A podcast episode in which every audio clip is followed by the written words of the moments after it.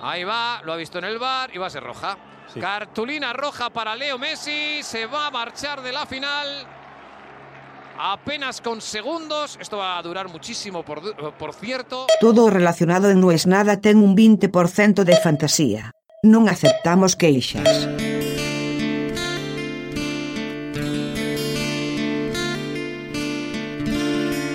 La culpa mía no fue. De eso sí me quedo tranquilo.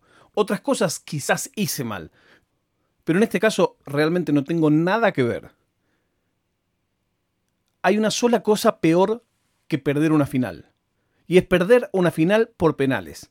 Sí, porque cuando tu equipo gana por penales, se omite la parte de por penales. Se dice ganamos. Fuimos campeones, festejamos, todo el mundo contento, todos los artículos de cotillón con publicidad dentro de la cancha, y se acabó. Tapa de diario.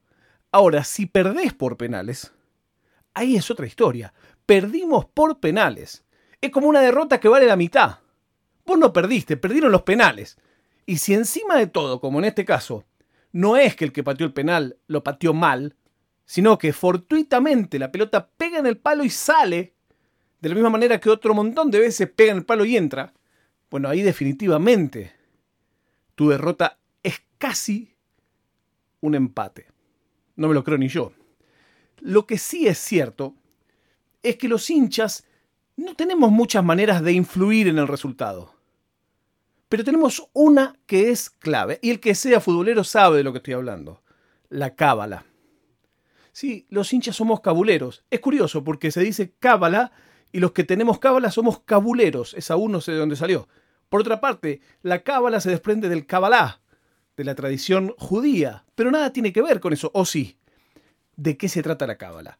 Si vos un día en un partido que era complicado, que se suponía que no había que ganarlo o que no era obvio ganarlo, se ganó, empezás a ver todos los detalles alrededor de ese día. ¿Qué tenías puesto? ¿Qué hiciste? ¿Qué tomaste? ¿Con quién te viste? Obviamente que si al revés, si se pierde, se empieza a buscar, che, ¿para quién vino hoy? Sobre todo los que vamos a la cancha. Me cuesta decir los que íbamos a la cancha. Para mí es como separo entre los que ven fútbol por televisión y los que vamos a la cancha. Por más que ahora nadie puede ir a la cancha, los que vamos a la cancha tenemos entre nosotros un montón de códigos que nadie los tiene que explicar. Por ejemplo, no se lleva a nadie nuevo a la cancha. Vos vas con tu barra, yo toda la vida fui con los mismos, y un día me acuerdo que una tía lejana mía me pidió de favor si no podía llevar a su hijo a la cancha. Y yo le dije que sí, ¿qué le voy a decir? Es una persona que ayudó mucho a mi abuela, yo la quiero. Cuando llego a la cancha con el pibe, las caras de mis amigos, y yo lo miraba como diciendo, ¿y qué querés que haga? Les presento él, no sé qué. Y ya lo miraron como si hubiera traído a Mussolini, más o menos. El partido todavía no había ni empezado. Obviamente, nadie le dio bola, pobre pibe, solamente yo, le compré un helado. Primer tiempo perdíamos 1 a 0. Las caras. Uno de los que estaban conmigo se fue. Cruzó del otro lado de la cancha. Cuando terminó el partido, claramente, nadie le dijo nada, pero todos sabíamos quién había tenido la culpa de la derrota. Era el pibe. No hay que llevar gente. Bueno, claro, a veces te pasa, qué sé yo, te, lo, te encajan y lo tenés que llevar. Pero no se puede. Y yo ahora, para esta final de Banfield, cumplí con todas las cábalas. Cuando se la conté a un amigo, no lo podía creer. Claro, es que yo puse un tuit que dije, no hagan banderazo, no hagan globos, no hagan nada distinto a lo que venimos haciendo. Yo entiendo que es irracional. Soy la persona más agnóstica, más atea del mundo. Si eh, en el diccionario buscas ateo, aparezco yo. Pero sin embargo, no me pregunte por qué con el fútbol siento que la única manera que tengo de afectar el resultado es no romper la cábala. Yo sé, creo que tiene que ver con el ego de los que somos futboleros. Que queremos participar y como somos picapiedra, solo nos queda dos cosas, alentar y no romper la cábala. Cuando le conté a mi amigo de que iba esta cábala, me dijo, estás loco. Porque como los últimos tres partidos fueron a la madrugada de donde estoy yo, los vi al otro día. Entonces le dije, la final la voy a ver al otro día. Pero estás loco, me dice. No te podés castigar a vos para que Banfield salga campeón. Le digo, ¿cómo que no? Por supuesto que puedo. Obviamente, ¿cómo no lo voy a hacer?